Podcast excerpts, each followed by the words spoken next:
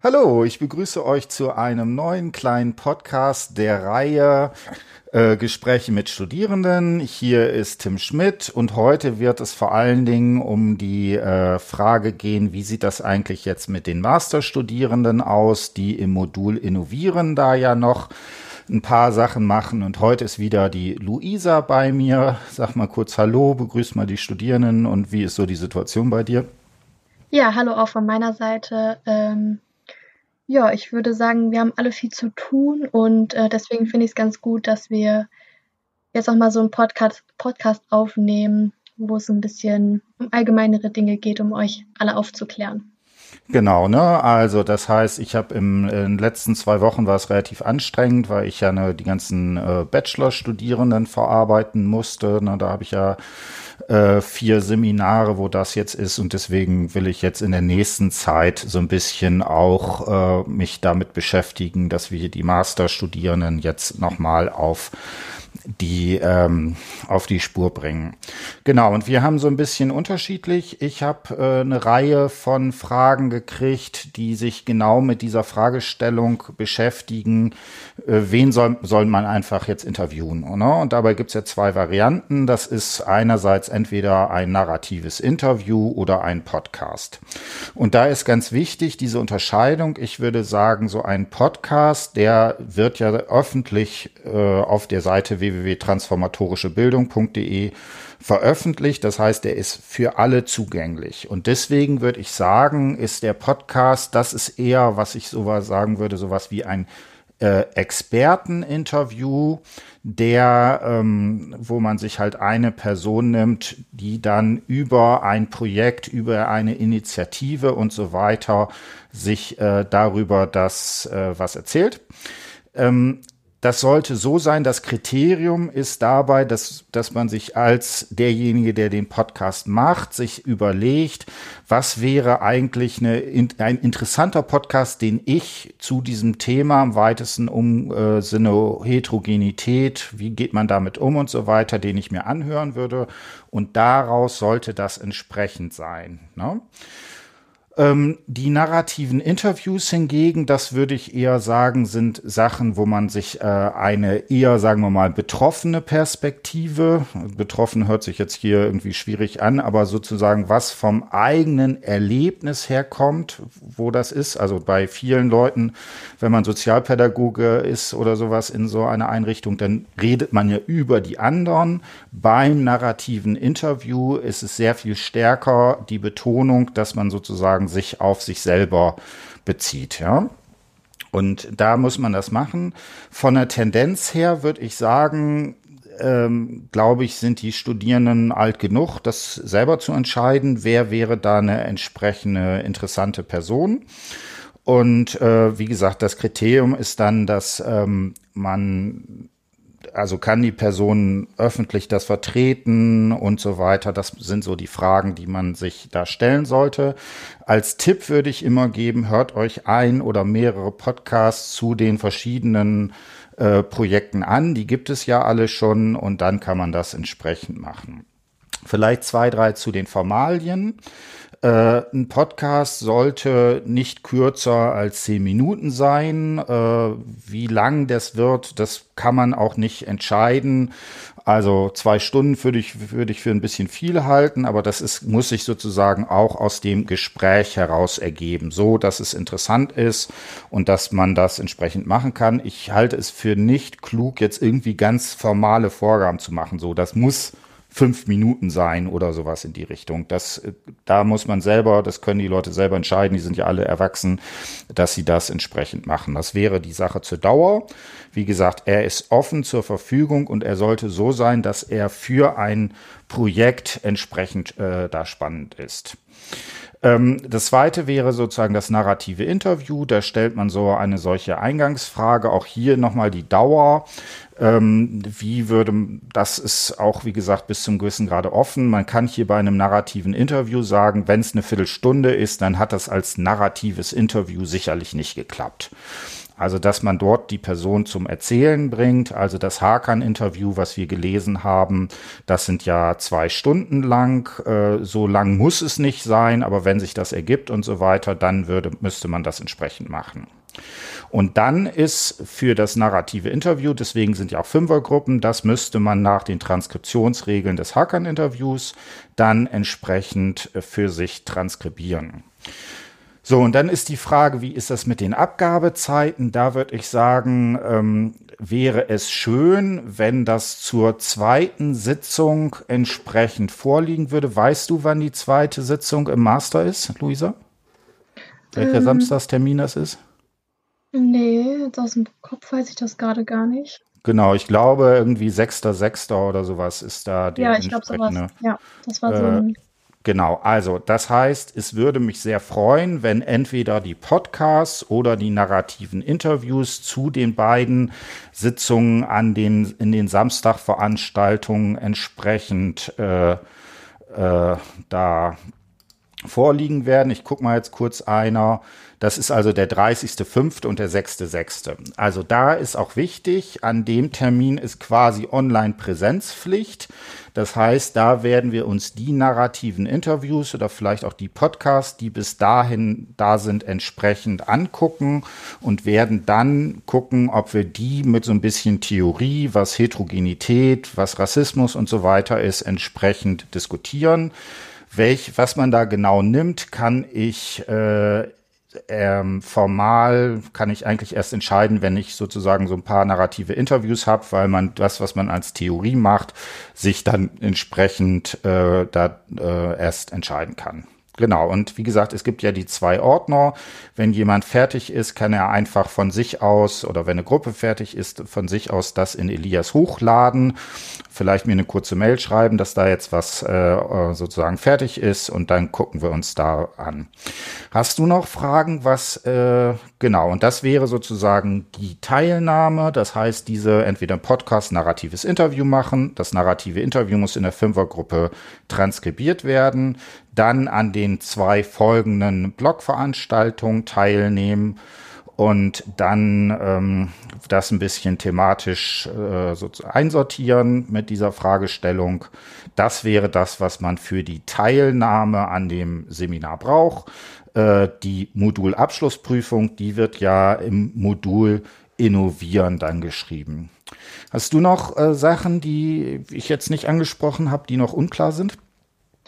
Ähm, ja, du hattest ja gerade auf hm. die Dauer, hm. bist du kurz eingegangen. Und zwar ähm, hatten wir eine Frage bekommen hm. bezüglich der Gruppengröße. Also hm. sind ja Fünfergruppen geplant. Hm. Ähm, das ist wohl nicht immer zustande gekommen, sondern es gibt auch Dreiergruppen. Hm. Und da war die Frage, ob ähm, das eine Auswirkung auf die Länge des Interviews oder des Podcasts, ah, nee, des Podcasts ja dann nicht, aber auf die ähm, Länge des Interviews hat. Also tendenziell würde ich sagen nein, weil das, das kann man sowieso nicht entscheiden. Ne? Also man kann ja nicht irgendwie sagen, wir sind noch eine Dreiergruppe, deswegen sage ich jetzt nach 35 Minuten, jetzt ist das narrative Interview entsprechend vorbei. Also das, ne, deswegen sage ich, mhm. wären Fünfergruppen äh, gut. Ähm, wenn das, wenn da Gruppen sind, die, was weiß ich, in einer Dreierkonstellation sind, dann können die sich nochmal überlegen, ob sie sich vielleicht mit, mit jemand anders noch entsprechend zusammenschließen oder sie müssten das entsprechend in einer Dreiergruppe machen. Mhm. Na, genau, und ähm, wie das dann innerhalb, den, in, also innerhalb der Gruppen geregelt wird, ist ja dann eigentlich auch ähm, ja egal. Also es kamen ja auch die Fragen ähm, bezüglich des Interviews, ob alle anwesend sein müssen, wenn das Interview geführt wird. Also da also ganz per Skype etc. Oder ob ähm, denen das selbst überlassen ist. Dass nur zwei dann das Interview führen, die anderen kümmern sich um den Rest. Genau. Also da würde ich sagen, das Interview, das sollte eine Person führen. Vielleicht mhm. auch zwei, das wäre sozusagen, das muss man entscheiden. Ich persönlich würde es aber sagen, eine Person reicht. Und dann müsste man das entsprechend aufteilen. Da müssten alle, die in der Gruppe sind, äh, sozusagen kriegen dann einen Teil, was weiß ich, irgendwie zehn Minuten.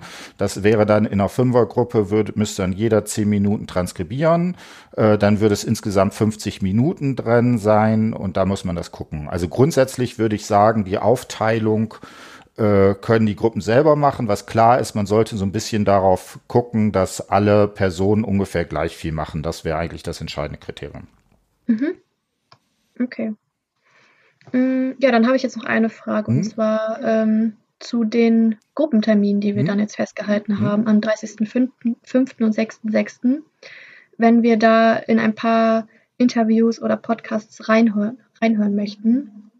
Ich könnte mir vorstellen, dass jetzt die Frage kommen wird, ähm, ja, wie das dann abläuft. Äh, die Studierenden laden das dann hoch und ähm, wir können uns ja dann nicht äh, die ganzen vollen äh, Minuten anhören, sage ich mal. Kümmerst du dich dann darum, dass äh, das irgendwie geschnitten wird oder sollen das die Studierenden auch selber machen? Also schneiden. Und eine kleine Sequenz vorbereiten, die dann angehört werden könnte. Hm. Genau, also das mache ich nicht. Ich gehe davon aus, dass die Gruppen in der Zeit äh, sozusagen das, was sie gemacht haben, vorstellen.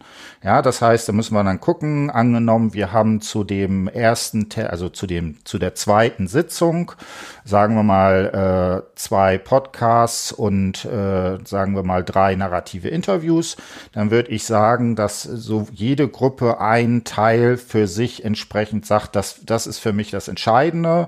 Die können das dann eine halbe Stunde irgendwie präsentieren oder man sagt auch, man liest in der Sitzung die zentralen äh, Teile aus dem narrativen Interview und dann diskutiert man das. Das würde ich aber in der Sitzung entsprechend machen. Da muss ich so ein bisschen gucken, wie man das macht. Ich würde vor allen Dingen in der Präsenzsitzung äh, auch mit den narrativen Interviews arbeiten, weil das eigentlich sozusagen noch mal stärker die Frage ist, wie man das entsprechend äh, einstellt. Ja? Mhm, okay. Ja, genau. Perfekt. Genau, also da würde ich einfach sagen, jede Gruppe sollte einfach das Material, was sie äh, macht, für sich sozusagen vorliegen haben und dann können wir das relativ spontan machen, dass wir sagen, okay, jetzt äh, lesen wir aus dem narrativen Interviews die ersten fünf Seiten, jeder hat das vorliegen, das ist ja dann in Elias, äh, steht das dann da und dann überlegt man, wie man weitergeht und ob man da vielleicht was entsprechendes äh, da drin macht. Ja. Mhm. Okay. Gibt es noch mehr, was unklar ist? Nö, eigentlich nicht. Das wäre es eigentlich gewesen. Genau, und der sozusagen der dritte Termin, der wird dann äh, genauso äh, von der formalen Struktur da drin sein. Äh, das ist halt der Termin, wo dann spätestens äh, das entsprechend fertig ist. Ich freue mich natürlich sehr, wenn wir auch schon an dem zweiten Termin, wenn da möglichst viel schon vorliegen, wenn wir da möglichst viel vorliegen haben. Und dann ist man ja auch bis zum gewissen Grade mit dem etwas aufwendigeren, was weiß ich, transkribieren oder aufnehmen oder sowas schon mal durch. Und äh, dann können wir das entsprechend äh, uns angucken und so weiter. Gut, dann würde ich sagen, haben wir's, äh, dass wir da uns hier äh, entsprechend die Sachen haben. Sag nochmal zwei, drei Sätze dazu. Wie ist eigentlich bei dir so jetzt die Situation äh, mit Online-Lehre? Ist das total, wirst du mit ganz vielen PDFs irgendwie zugeballert oder wie ist da die Situation? Wie äh, ist das Studium für dich so gerade? Ähm, ja, zugeballert trifft glaube ich, ganz gut. Also man merkt schon, dass ich jetzt im Master bin. Es ist schon wirklich viel, was auf einen zukommt. Viel Durcheinander, viele Mails, viele Zoom-Sitzungen, sehr, sehr viele verschiedene Aufgaben, die hochgeladen werden müssen, etc. Also es ist wirklich, ja, doch, es ist schon sehr viel. Mhm. Und würdest du sagen, ist es in den meisten Fällen inhaltlich auch sinnvoll oder ist es irgendwie, dass du den Eindruck hast, an manchen Stellen ist es auch so, dass die Dozenten, äh, dass man den Eindruck hat, man muss es machen, damit mit irgendwas formal sozusagen abgebildet ist? Ja, also es ist, ähm, ich würde sagen, 50-50. Hm? Also in den ähm, Fächern, wo Klausuren geschrieben werden, finde ich, ist alles noch ähm, in Ordnung und ich finde es auch gut, dass wir Aufgaben haben oder mhm. Lernteams bilden müssen, wo wir Aufgaben zu erledigen haben. Es geht ja schließlich dann halt auch um eine Klausur. Mhm. Aber in anderen Fächern ähm, muss ich sagen, ja, da ist es manchmal so ein bisschen fraglich, ob das jetzt alles so notwendig ist. Mhm. Irgendwelche Texte zu lesen und die dann in Form von einer Umfrage bei Elias beantworten zu müssen, ob man den Text gelesen hat, also Wissensfragen. Mhm ja, finde ich schon ein bisschen viel. Hm. Ja, ich meine, das ist tatsächlich so ein Problem. Wir haben ja schon in diesem Umstellung von, von den äh, alten Studiengängen auf Bachelor Master, da haben wir ja schon äh, leider den Fehler gemacht, dass in vielen Fällen sich die Anzahl der Prüfungen irgendwie massiv erhöht hat. Ich habe tatsächlich in meinem ganzen Diplompädagogikstudium eine Klausur geschrieben. Ne? Das kann sich, glaube ich, heutige oh. Studierenden gar nicht mehr vorstellen. Ne? Nee. Äh, so, und äh, dann war eigentlich das Zentrale war dann nachher die äh, mündliche mündliche Prüfung oder auch ein, die schriftliche Prüfung, die man dann zum Diplom hatte. Ist natürlich, wenn man da natürlich schlecht war, war es natürlich schwierig, weil da konnte man sich ein ganzes Studium mit äh, ja, versauen, sage ich jetzt mal, hier etwas umgangssprachlich. Also ähm, da habe ich auch den Eindruck, äh, dass, und das könnte jetzt sein, dass wir durch dieses Online, dieses verstärkte Online-Learning genau diese Strukturen vielleicht nochmal verstärken da müssen wir da entsprechend drauf gucken. Gut, dann wünsche ich Ihnen alle eine schöne Zeit. Äh, ich hoffe, Ihnen geht es gut und dann äh, schauen wir mal. Ich habe heute um 13 Uhr noch eine Sprechstunde. Wer da noch äh, für die Masterstudierenden, für die, für die das noch unklar ist, die könnten mich in der Zeit anrufen. Müssen wir gucken, im Zweifelsfall kurz per WhatsApp Bescheid sagen, weil dann vielleicht irgendwie mehrere Leute da auch sind. Und dann machen Sie es gut. Auf Wiederhören.